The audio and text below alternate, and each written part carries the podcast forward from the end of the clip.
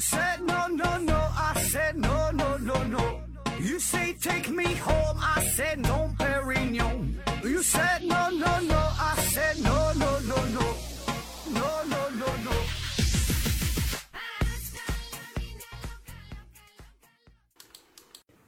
拼命探索，不计后果。欢迎您收听《思考盒子》，本节目由喜马拉雅平台独家播出。呃，还是先上硬广，听节目送奖品，奖品是一款磁性黑板，就是呃贴在墙上那种啊。这个名字呢叫做慈善家哈，慈善家，慈就是磁铁的磁，善就是善良的善，家就是呃国家的家，慈善家。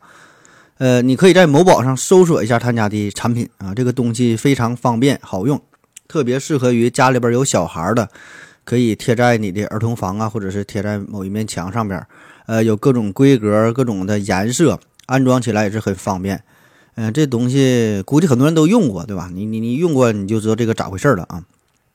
他家的产品呢，这个是安全卫生啊，书写流畅，是一擦就净。呃，另外呢是办公室啊，这白领们，哎，你也可以用得上这个东西。如果有需要的话呢，可以联系一下，可以直接在某宝上搜索“慈善家”，或者是通过我，然后呢，我把这个呃这个赞助方这边你们这个联系一下，能看看能给你打个优惠啥的啊。毕竟咱都是合友嘛，对吧？互相赞助一下这个这个彼此的生意呗啊，照顾一下。然后呢，再给我自己打一个硬广，就是咱们思考盒子开播了视频的节目，你可以在抖音啊、西瓜视频、今日头条上边搜索“思考盒子”这四个字就可以了。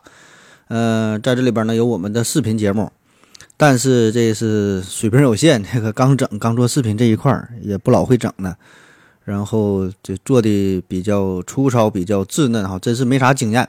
反正是感谢您各位多多捧场啊，然后慢慢的咱也会露脸儿哈。这最近露露的脸儿比较比较少哈，这个刚开始吧，一点点来吧。等着慢慢粉丝多了，咱再带点货啥的，对吧？这个也是对咱们节目的一个支持。嗯，好了哈，这个说点正事儿了。今天周六哈，来个正片的节目。聊一聊哥本哈根诠释与平行宇宙，聊一聊薛定谔的猫和量子自杀啊。听这个词儿啊，看这个题目就挺吸引人，哎，挺深奥的。嗯，当然哈，这么大的话题，咱绝对不可能用这么一期节目就把所有这些内容都说清楚啊。咱只是从这其中找一个这么小的切入点呢，随便聊一聊关于量子力学的事儿啊。嗯，这几个词儿，咱稍微先介绍一下量子自杀这个词儿哈。这个好像不太常见哈，不像说什么薛定谔的猫啊这些，咱好像都听过。嗯，这个量子自杀这个啥意思啊？这个也是一个思想实验。简单的说呢，就是由薛定谔的猫衍生而来，就是把这个箱子里的猫啊换成了一个活生生的人。那根据平行宇宙理论，箱子里的这个人儿哈，他呢实际上有。活和死这两种状态，于是说呢，就会分裂出两个平行的宇宙，两个世界啊，一个人是活，一个世界当中他活的，另外呢一个是死的啊。而在他死掉的这个宇宙当中，那么对于他来说，他已经死了就没有意义了，对吧？只有他活着的这个宇宙，对于他来说才是有意义的。那么经过任意多次的实验之后，总会存在着某个宇宙啊，这个宇宙当中这个实验者是永远也不死的。虽然概率是极低极低啊，但是存在理论上的可能，这个就叫做量子永生。那听起来有点玄幻哈，似乎有点超越了科学的范畴哈，也没啥科学精神啊。听咱节目，你就随便这么一听吧啊。那正式的故事咱从哪说起啊？嗯，上期节目呢，咱们提到了非常诡异的双缝干涉实验哈，还得从这个事儿聊起。那这个实验呢，最早是由托马斯杨来完成的。那通过这个实验，他就非常完美的展示了光的波动性，因为波那个粒子性波动性嘛，这个实验就展现出的就是波动性，因为能干涉嘛。之后呢，人们呢就利用电子做了相同的实验，也得到了相同的结果。就像这个电子通过一个带有两个缝隙的挡板，然后落在一块感光的屏幕上，那随着发射出电子数目的增多，在屏幕上显示出明暗相间的条纹，也就是干涉图案。那这个就说明，通过两个缝隙的电子会以波动的形式产生了干涉。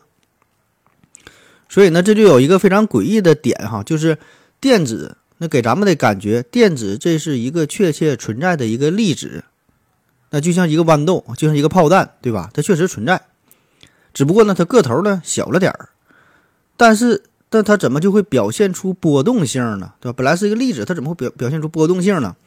更加诡异的是，就算人们把这个电子是一个一个单独的发射出来，再通过双缝，最终发射出来的电子足够多的时候，也会形成干涉条纹，而且就是前后这两个电子的间隔的时间可以非常非常长。那么作为单个的电子，我们就会想啊，它是如何知道这个缝隙旁边还有一个缝隙呢？它怎么知道自己就要和别的电子形成干涉条纹的这种分布呢？它又是如何根据两个缝隙之间的距离计算出干涉条纹的图案呢？而每一个单独发射出来的电子，它怎么知道之前已经发射出多少个电子了？又怎么知道在它之后还要发射出多少个电子呢？那么这些电子与电子之间是怎么联系的呢？它们是如何形成共识的呢？对吧？要不然怎么会形成这种干涉图案呢？对吧？总能找到自己非常合适的位置，就好像每个电子都有自己的思维，同时它们之间还能彼此联系。所以这个事儿就越想越诡异啊！这个就完全超出了我们既往对于物理世界的认知。那面对这个事儿啊，这帮科学家就开始研究呗，就想啊，咋回事呢？对吧？得找一个理论来解释这个事儿啊。物理学嘛，科学研究嘛，就是想根据这个现象找出背后的规律啊，就想找出各种解释。那当时呢，他们也是给出了很多很多很多种解释啊。这里边值得一提的啊，就是今天要说的这个以波尔为代表的哥本哈根诠释啊，哥本哈根哥本哈根学派给出的哥本哈根诠释啊，差点说成哈根达斯了。嗯，当然哈，这个这种解释现在是已经得到了科学圈内部绝大多数科学家的认可啊。可是这个理论刚刚提出的时候。却是受到了很多人的质疑和挑战，比如说爱因斯坦，比如说薛定谔，比如说德布罗意，哈，这几位大咖都是无法接受这个理论。而哥本哈根学派这边的代表人物，波尔啊、狄拉克、波恩、海森堡、泡利啊等等，他这个阵容也是相当强大啊，可以说是两边都是硬人儿。哎，这好戏呢就要开始了。那哥本哈根学派，他这边最基本的思想就是。量子世界的本质是由随机性的、是不确定性的、互补性的原理所决定的。那对于每一个像电子、光子这样的微观粒子来说，在它没被观测之前，它并不是一个实实在在的这么一种存在哈，而是呈现出一种叠加的状态。所谓叠加的状态，就是有无数种、无数种的这种可能性交织在一起。你想要讨论一个电子的位置和它的运动轨迹，这是毫无意义的。因为这个电子在空间上的任何一个位置都有可能存在，而且是同时存在，只是说存在的概率不同罢了。有的地方概率大，有的地方概率比较小。那么哥本哈根学派是怎么解释双缝干涉实验的啊？就是在这个双缝干涉实验当中，当单个电子被发射出去之后，它就以概率波的形式向前传播，并没有一个确切的路径，也没有确切的位置，并且同时穿过了两条缝隙。那在这之后，穿过缝隙后的这一条概率波变成了两条概率波，它们之间相互发生了干涉，并且形成了新的概率波，对吧？波嘛，对吧？波和波之间互相干涉，就像水波一样。那当这条新的概率波遇到了感光屏幕的时候，测量行为就要求电子必须出现在一个具体的位置上，于是电子的概率波就坍缩了，电子就会根据概率波的分布，随机地出现在感光屏的某个地方。啊，但是这种随机性也是有一定规律的，所以呢，当发射出的电子足够足够多的时候，这种概率波就表现出了干涉条纹，就表现出了它的规律性。这个呢，就跟其他波动的，呃，其他波动产生的这个干涉条纹是一样的啊。这个这个这个图形。那同样呢，哥本哈根哈根诠释呢，也很好的解释了观测者效应。在双缝干涉实验当中呢，如果提前用监视器。监视电子是从哪个缝隙通过的，那么确实可以成功的观测到电子的路径。可是此时的干涉条纹就消失了。那哥本哈根学派给出的解释就是，因为探测器在观察的过程当中，这就导致了电子波，这个电子概率波提前发生了坍缩，所以呢，就表现出了粒子特性的一面，它就不再是波了，自然的就无法再发生干涉。啊，虽然听不懂啊，但是。呃，多少还能理解一下，大致理解一下他这个思想，而且呢，听起来好像是很有道理的样子。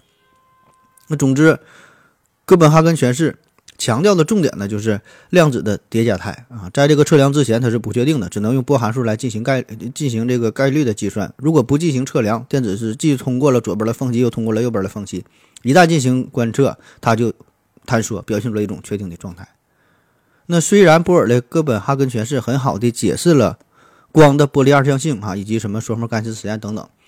但是啊，这种反直觉、反人类的理论，马上在科学圈内部就引起了强烈的反响，可以说是世树树敌。因为这里边有很多的槽点呐，比如说这个观测者，他一定要求是人才行吗？那如果是动物进行观察可以吗？或者是一个傻子来观察可以吗？一个婴儿来观察可以吗？那在人类诞生之前，我们的宇宙又是如何演化的呢？难道是一直都处于一种波的波动的状态吗？一直不确定吗？那么这个宇宙又是如何形成的呢？那在人类出生之前，难道整个宇宙都是一种完全不确定的状态？那么在人类都消失以后，这个宇宙又会是什么样呢？所以这些呢都会产生很多的问题。那再比如啊，这个观测到底又是什么意思？如果用仪器记录下来，而我们人类不去看，那么这个波函数到底坍缩没有啊？啊那对于这些问题，波尔呢一时也说不太清楚。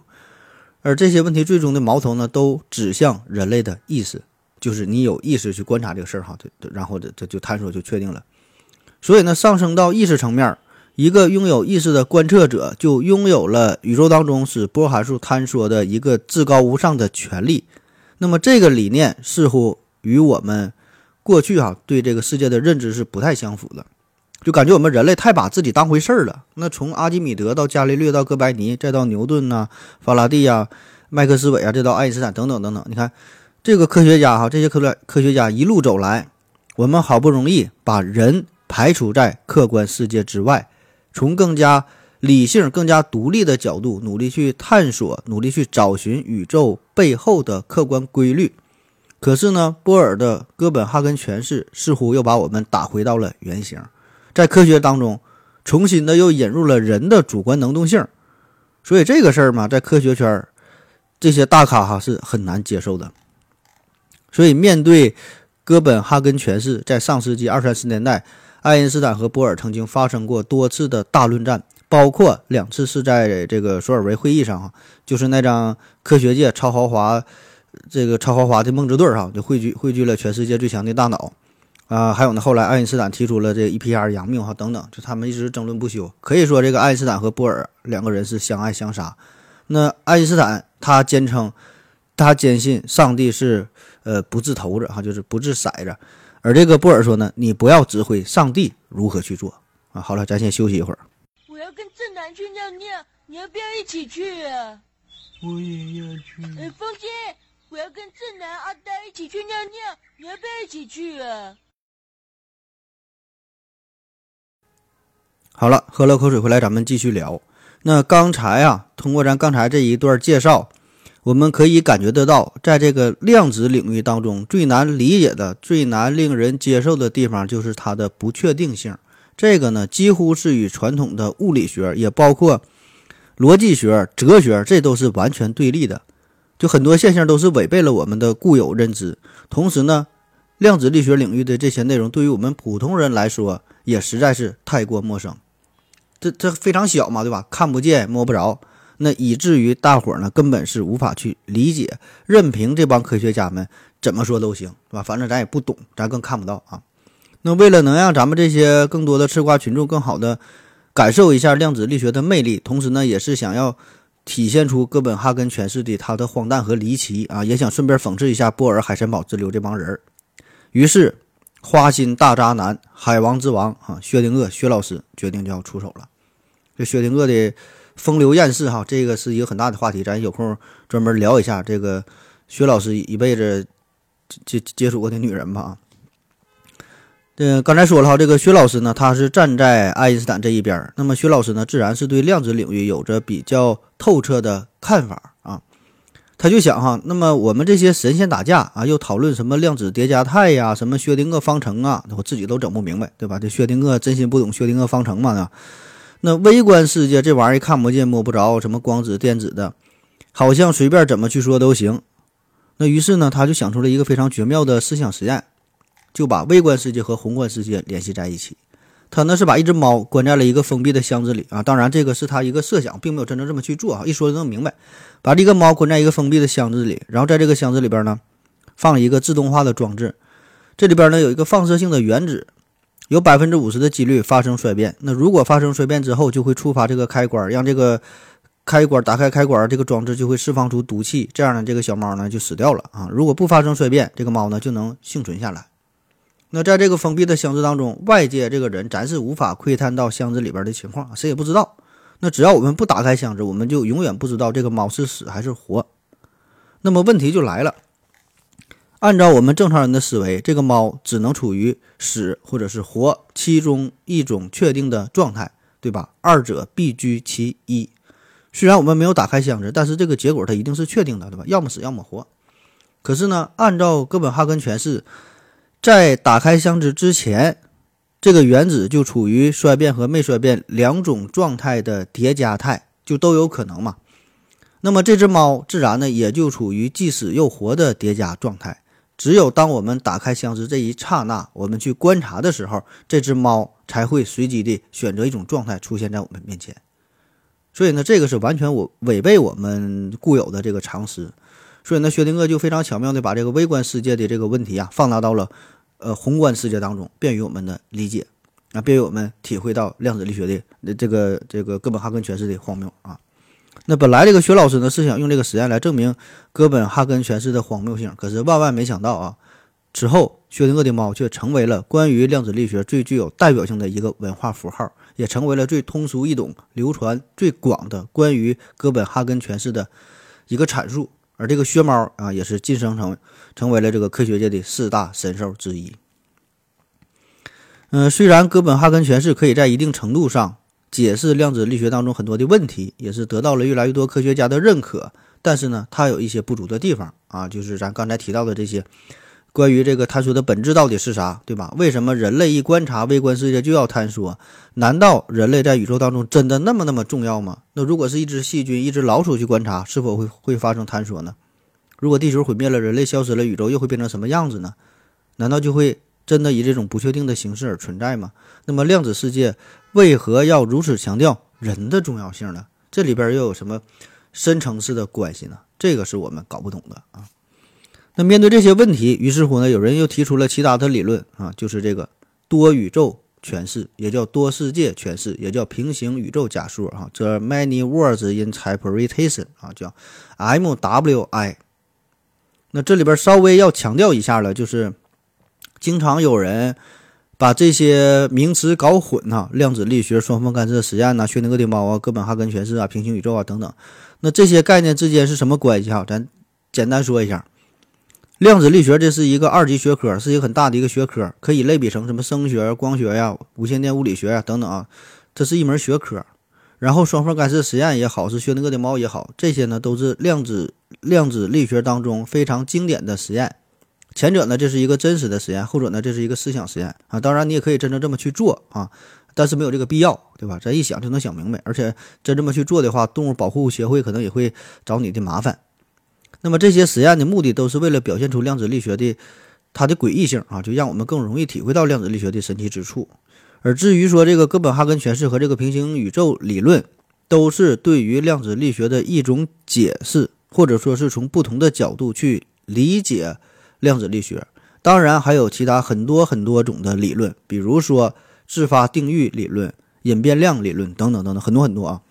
那么任何人也都可以给出不同的解释，提出自己的理论。当然，这个前提就是你得有足够扎实的理论基础，你给出的这个解释要能够很好的解释力学，呃，量子力学当中很多很多这些诡异的现象，对吧？逻辑上要自洽，你要能自圆其说。那我们前半部分主要介绍的就是这个哥本哈根诠释吧这一派。下面我们说说另外一派，也是排在第二位的哈，继哥本哈根诠释之后排在第二位的这个平行宇宙理论啊。那最早呢，是在一九五七年，由美国的量子物理学家叫休埃弗雷特啊，他呢正式提出的。后来呢，在上世纪的六七十年代啊，这一说法呢是逐渐被普及开来，被我们所了解。当然，这个大众文化对于平行宇宙的了解呢，更多是源于一些小说啊、一些电影啊，哎，咱是都是从这里边知道的啊。那我们这里要说的平行宇宙，更多呢，那是基于一些科学层面的一些一些理论啊。嗯，你放心哈，我也不会跟你讲太深奥的理论啊，毕竟呢我也不会啊。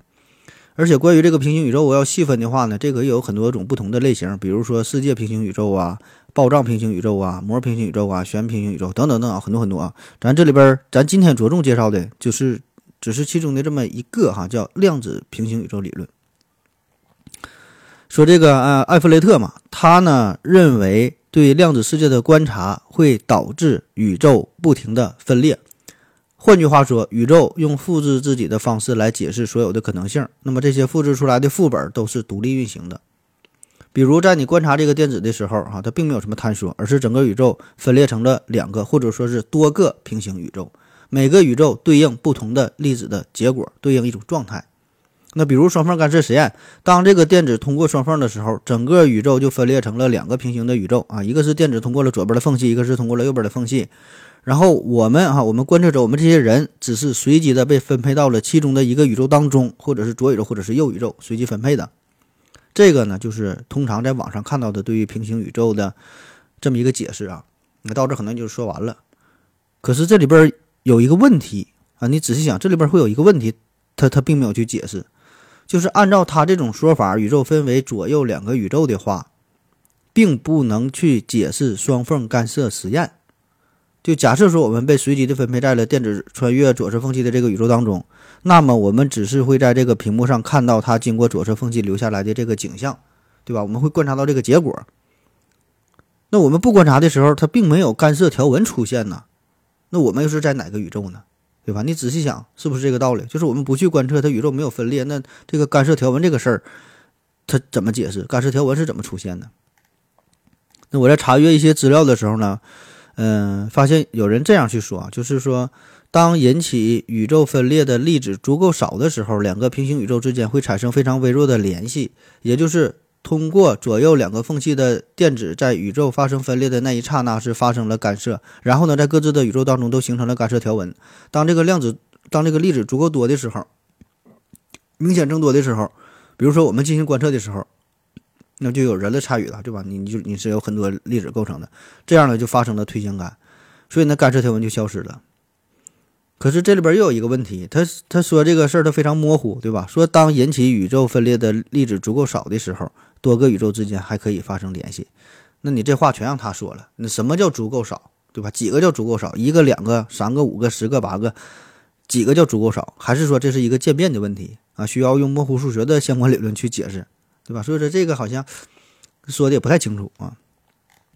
所以呢，应用这个平行宇宙理论去解释双缝干涉实验，哈，其实呢，它应该是这样的啊，就是当我们不去观测的时候，电子。就在多个平行世界当中是同时存在，有的是在从左边这个缝隙穿过，有的是从右边穿过。那因为我们没有去观察，所以哈，这些平行宇宙是交织在一起的，共同存在的，它们在一个世界当中表现出来，所以这个单个电子就会形成干涉，因为有左有右嘛，会形成干涉。这个就是来自多个世界的干涉，在我们没去观测的时候。同样哈，我们也是处于这样的交织在一起的一个平行宇宙当中，这个才叫做平行宇宙理论。也就是说，当这个电子穿越双缝的时候，处于叠加态的不仅仅是电子本身，还包括我们整个世界啊。当这个电子经过双缝之后，出现了两个叠加在一起的世界，那在其中的一个世界里，电子是穿过左边缝隙啊，另外一个是穿过右边缝隙，两种情况都发生，只不过表现为整个世界的叠加。那按照这个埃弗雷特的看法，这个。波函数啊，从未坍缩好，而只是世界和观测者本身进入到了叠加的状态。当这个电子穿过风双缝之后呢，整个世界包括我们本身，成为了两个独立的叠加。在每一个世界里，电子以一种可能出现。当然，你可能感觉哈，这个理论代价有点大啊，就是为了一个小小的电子，为了解释这么一个现象，居然要动用整个宇宙，整个宇宙要不停的分裂，对吧？感觉这个代价实在是太大了，有点大动干戈。但是呢？哎，这个他这个解释确实，确实，他这理论确实可以很好的解释量子力学当中的很多的现象啊。我们没法去证明，我们也没法去证伪，对吧？那么在逻辑上也做到了很好的自洽。所以呢，在量量子力学领域当中，他这个理论接受程度还是很高啊，仅次于哥本哈根诠释，排名第二。好了，咱再休息一会儿。我要跟正南去尿尿，你要不要一起去啊？我也要去。呃，风心，我要跟正南、阿呆一起去尿尿，你要不要一起去啊？嗯尿过尿回来，咱们继续聊啊。那说完了这个平行宇宙啊，基本的这个理论哈。那按照这个思路，我们再看一看他是如何解释薛定谔的猫。那在进行这个虐猫实验的时候，哥本哈根学派呢认为这个猫啊始终只有一个，只有一只猫，它是处于既死又活的叠加状态的这样一种猫。那他说之后有百分之五十可能性是死，百分之五十可能性是活啊。而按照平行宇宙理论来说，在你打开箱子之前，这个宇宙啊已经是分裂了，一个呢是活猫宇宙，一个是死猫宇宙。同样呢，我们也是被随机的分配在某个宇宙当中啊，但是我们不知道啊，我们不知道，只是呢，当我们在打开箱子进行观测的时候，我们才能确认自己是处于哪个宇宙当中。啊，你可以想象一下，就当我们在这个酒吧、在 KTV 玩这个摇骰子的时候，当这个骰子停止了转动。但是呢，你没打开盖子，你也知道这个骰子它一定是停下来了，一定会表现出某一面儿，对吧？那其实呢，此时这个世界，因为你摇骰子这个动作已经分裂成了六个世界啊，就是这个骰子六个面儿，对应一二三四五六。只是呢，你并不知道自己是处于哪个世界当中，只有你在打开这个盖子的时候，你一看这个骰子，你才能确定下来自己哦，我处于这个世界。所以呢。在这个世界当中，你打开这个盖子一看，哈，这个骰子哈是是，比如说一点啊，你发现，哎呀，这一局我输了，你就喝酒。那可能在其他的平行宇宙当中，这一局是你赢了啊，是你的朋友在喝酒，那个就是另外一个宇宙当中的事儿了。那在延续这个思想啊，基于平行宇宙理论，我们把这个这个虐猫实验这里边这个猫啊，把这里边的猫换成一个人啊，会怎么样呢？上世纪八十年代末。由汉斯·莫拉维克和这个布鲁诺·马切尔啊，他俩呢是分别提出了这个思想实验，把这个猫换成人。之后呢，又经这个宇宙学家叫马克思·泰格马克，经过他的完善，提出了量子自杀啊和这个量子永生的设想，就是说把这个薛定谔的猫换成薛定谔的人哈。那如果是根据哥本哈根诠释，实验者在这个实验过程当中存活的几率是百分之五十，对吧？那多次实验之后，他的死亡概率随之增加，最后可以说是必死无疑。对吧？你早晚它有衰变的时候，早晚这个毒气释放出，早晚得死，对吧？因为你就一个人吧，你不禁这么折腾。但是呢，根据多世界、呃平行宇宙的这个诠释，实验会在会分裂成两个不相干的世界。那么这两个世界当中，一个呢是实验者活着，一个是实验者死了。那么经过任意多次的实验之后，必然呢会有百分之九十点九九九九九九九九的这个世界当中，这个人他都是死的。但是呢，从他的主观视角来看，他却一直活着，也就是说，总会存在着某个世界，在这个世界当中，实验者是永远也不会死的。原因就是，只有他活着的这个世界，对于这个实验者本身来说才是有意义的，死了是没有意义。只有他活着，他才能知道，才是有意义。这个就叫做量子永生。那其实这个设想也很简单，对吧？根本不用。引入什么量子啊，作为触碰毒气的这个开关，我们可以设想，就让一个人他去自杀，就想各种办法去死啊，但是总没有成，总总没能成功。我这里边顺便给大伙儿推荐一个电影，叫做《意外制造公司》哈，就是一个人想要自杀，一一个有钱人哈，这个凡尔赛式的自杀哈，很牛逼，就阴差阳错的总也死不了，又是上吊啊，又是跳楼啊，那经过了 n 多次的实验之后，总会存在着很小很小的概率他还活着啊。那只有他存，只有他存在的这个宇宙，对于他来说是有意义的。所以从他的视角来看，他是永远不死啊。当然，在其他的平行宇宙当中，他死了很多次了，就很多宇宙它都是死的，不能叫死了很多次啊，因为每个宇宙当中是不同，是不停的，是不同的他。那么不同宇宙当中，他的亲朋好友也定一定会非常的悲伤，对吧？而根据个这个哥本哈根诠释，结局就不一样啊。就算你运气非常非常好，迟早呢要死掉啊，因为这是一个概率的问题，一个数学的问题，就是二的 n 次方分之一。随着 n 的增大，这个数就活的概率无限接近于零啊。那这个平行宇宙哈，这个理论，这个思想实验听起来挺疯狂，哎，有点不可思议啊。当然也不会有人愿意愿意去尝试。但是呢，这个理论比起哥本哈根诠释来说，它有一个好处，就是可以排除人为的观察，不必考虑波函数的坍缩，一切都是确定的，不会因为你的观察而改变了这个量子世界。那么，只不过在这个不同的宇宙当中，利用宇宙不同的不停的分裂，覆盖了所有的可能性啊。因为在这个经典物理学当中是不需要人的存在的，对吧？你没有人，它万有引力定律它还是这样，星球该怎么转还怎么转，对吧？跟人没有一毛钱关系啊，对吧？那你在这个量子力学当中，根据哥本哈根的诠释，人这个观察就会左右实验的结果。所以你，这如此说来，就是客观唯物主义啊，这个科学呀，又要面临着唯心主义的威胁，就是吧？不管是不管是在人群当中，你多看了他一眼就决定了一个人的生死，还是说我们的个人意识会左右宇宙的进程啊，这些都是我们富含科学精神的人很难去接受的。而这个平行宇宙理论的好处，就是很好的把人和人的意识排除在外啊。当然，这个理论也有它很多的弊端，也有它的这个问题在里边。爱因斯坦就说嘛：“我不能相信，仅仅是因为看了他一眼，一只老鼠啊，就使得宇宙发生剧烈的改变啊！所以还是那句话哈，没有人能真正理解量子力学，对吧？更多的呢，只是看你个人的去理解啊，看看你愿意去接受哪种理论。那到现在，关于量子力学这种解释已经有几种，甚至是十几种、几十种的解释，每种解释呢都有自己的脉 dun 啊，大家呢吵的是不亦乐乎啊，但是说谁也没法去说服谁。”那虽然相信平行宇宙的人，不免呢被怀疑是患上了精神分裂这这这这个病症哈，但是不得不承认啊，这个理论也是越来越成为了量子力学当中一个主流的思想。那虽然我们无法确定呃平行宇宙的真实性吧，但是呢，起码呢可以给我们带来一些心理上的安慰。那就是在另外一个世界当中，你可能是世界首富啊，你是当红的明星，你娶了你自己喜欢的女神，对吧？所有所有这些可能性，所有这些美好的事件都会发生，对吧？一定会发生的。只是呢，你恰巧呢是随机分配到了这个超淡的世界当中，啊，嗯，其实这个我们还不算是最惨的。嗯，平行宇宙的创立者哈，埃弗雷特嘛，他这个人他就比较惨了。他常年抽烟酗酒，那在一九八二年，因为心脏病死在家中。然后他一家人呢，都挺信仰这个平行宇宙理论的，特别是他的女儿叫丽兹哈，在一九九六年选择了以自杀的方式结束了自己的生命。那么在遗书当中呢，他还写到，他要去往另外一个平行宇宙啊，他会和他的父亲在另外一个平行宇宙当中相会啊，我们就默默的祝福他吧。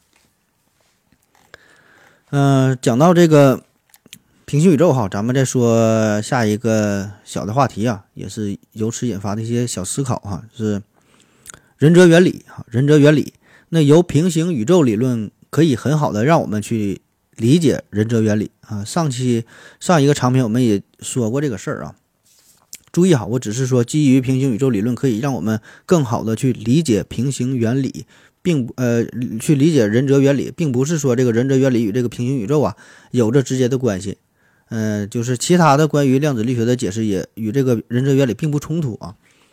那啥是仁哲原理？就是正是因为人类的存在嘛，才能解释我们这个宇宙的种种特性，包括各种自然常数啊等等这些。因为宇宙如果不是这个样子，就不会有我们这样的智慧生命出现来谈论这些事儿啊。感觉这个这个是纯是语言学上边的这这个事儿，并不是基于什么物理学的解释啊。那么用这个平行宇宙理论哈，咱就可以去解释粒子的运动啊。它呢可以从左边缝隙穿穿越啊，也可以从右边的缝隙穿越，对吧？这完全是随机事件，也没有什么具体的原因，只是说整个宇宙也是随着这个粒子分裂成了两个宇宙，对吧？一个左宇宙，一个右宇宙。那么从宇宙诞生以来，可以说这样的分裂进行了无数多次。所以为什么会诞生人类这个问题并没有意义。因为在无数的这个平行宇宙当中，有一些是有人类了，有人类的，有一些是没有人类的，有一些世界可能还是这个恐龙啊作为主宰，有一些世界可能连这个三叶虫都没有出现，就是所有所有这种可能性都有。所以，我们之所以会产生这样疑问，说为什么会诞生人类，只是因为我们这个宇宙当中有人类而已，我们才会这么去问，对吧？至于那些根本就没有人类的宇宙，它就不会有这样的问题了，只是你恰好出现在这个宇宙当中。所以呢，我们这个宇宙常数又是如何什么精巧啊？地球位置又如何奇妙啊？如何精细呀？啊，人人人人类的出现如何如何不可思议啊？这些问题也是毫无意义的，只是因为我们的宇宙就是这样，这个事儿已经形成了，已经产生了我们，我们才会去提出这些问题，对吧？而在其他的那些平行宇宙当中，啊，没有没有人类就不会不会这么去问啊。也许其他的宇宙当中有其他的高等文明，他们也会去感叹，哎，我们的宇宙怎么这么神奇呀？也会思考宇宙为什么会会这样啊，对吧？只是因为它就是这样，你才会这么去说。所以呢，从这个仁哲原理的角度来讲哈，对于你来说，唯一有意义的就是你存在的这个世界啊，就是你活着啊。所以呢，你再重新回忆一下这个量子永生，好像说的也挺有道理，对吧？你活着对于你才是唯一有意义的事儿。那其实这个事儿，我们就可以换另外一个角度，就更好理解了。假设啊，如果说你是男性的话，你可以发，你就会发现这么一个非常有趣的事儿啊，概率极低，但是确实发生了，就是你的爸爸有儿子，你的爷爷有儿子，你的太爷有儿子，一直往上找，找出 n 代啊，你的 n 代祖先。不管历史上发生了什么什么什么事件，什么折磨，什么严酷的时期，什么冰川严寒呐，洪水猛兽啊，兵荒兵荒马乱等等等等，什么什么饥饿呀，你的这些祖先不但都能幸运的活下来，而且还都能生儿子，辈儿辈儿生儿子，连续几十代、几百代，然后出现了你，那你看看这个概率是不是非常非常小啊？不但能活下来，还能连续都生儿子，不概率非常小，但是呢？对于每一个现存的这个男性来说，这个事儿都已经确确实实就已经发生了，对吧？啊，那如果你是女性，也可以从你娘家那边，从女性那边往上推啊，道理它都是一样的，啊，就是你你这个事儿，就是如果这个事儿从现在出发，你就你往下推，往你的儿子、往你的孙子这边去推，你说你 N 代之后仍然会有儿子，那确实这个事儿是一个极低极低低概率的事件，对吧？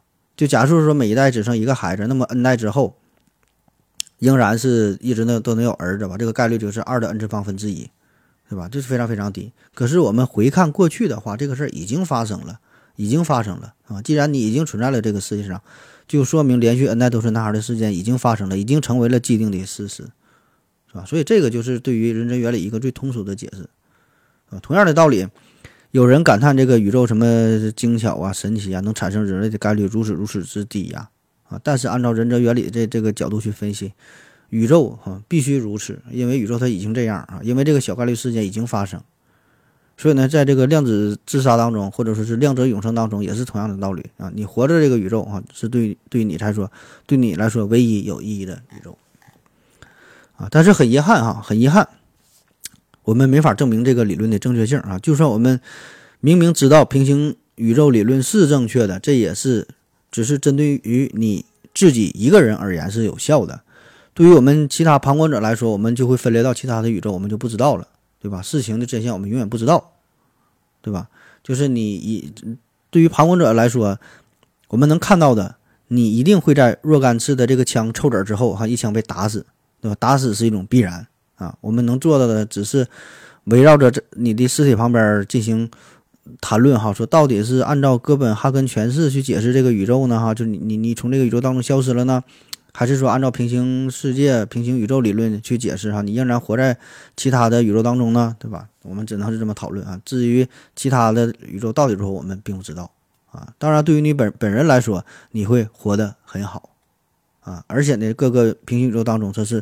因为没法互相联系，没法互相干涉的，你也永远不可能从那个永生的宇宙来到我们这个宇宙，告诉我们事情的真相。啊，需要再次强调一下啊，对于量子世界的解释，现在仍然没有一个统一的答案啊。除了今天介绍的这两个哥本哈根诠释和这个平行宇宙理论哈，目前量子力学的这解释很多很多种，什么推相干诠释啊，它的这个什么他说诠释啊，呃，又分为客观性。探索和诠释什么传统哥本哈根诠释什么隐隐变量理论啊，等等等等吧，很多很多。那在一九九七年，在一场量子力学研讨会上进行了一项调查，结果呢，有超过半数的物理学家对哥本哈根诠释感到满意。呃，第二多的呢，就是这个平行宇宙理论啊，也是有大量的支持者啊，这里边还包括已故的霍金先生。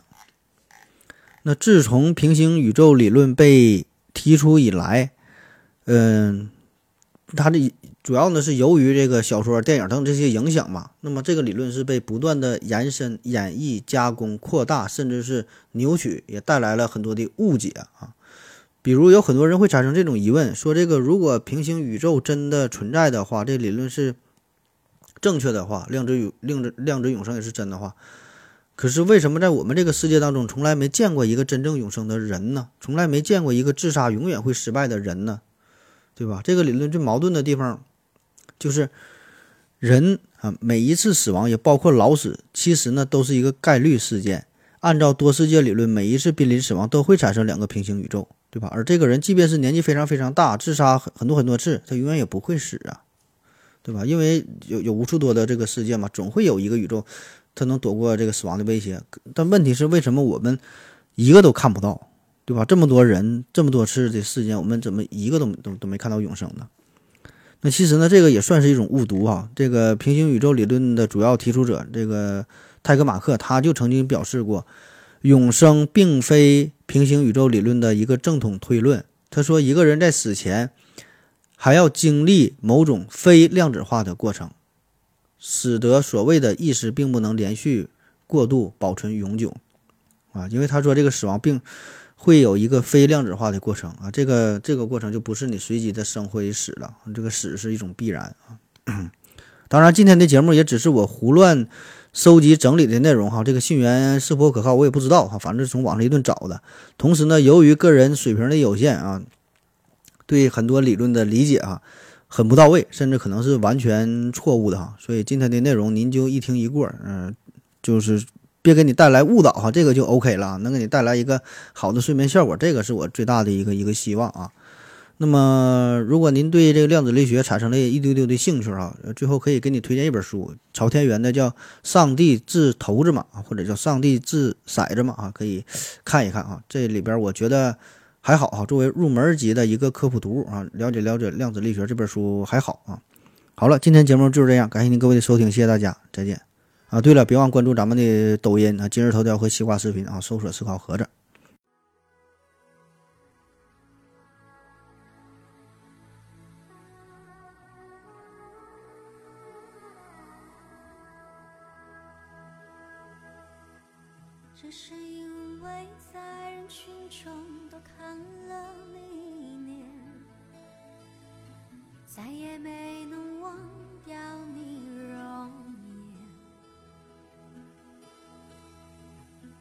就让能有一天再相见，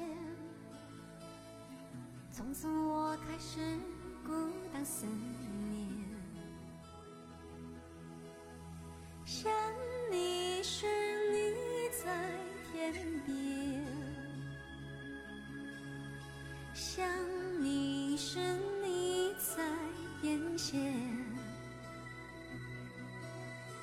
想你时，你在脑海；想你时，你在心田。谢王小仔。宁愿相信我们前世有约，今生的爱情故事不会再改变。这一生等你发现，我一直在你身旁，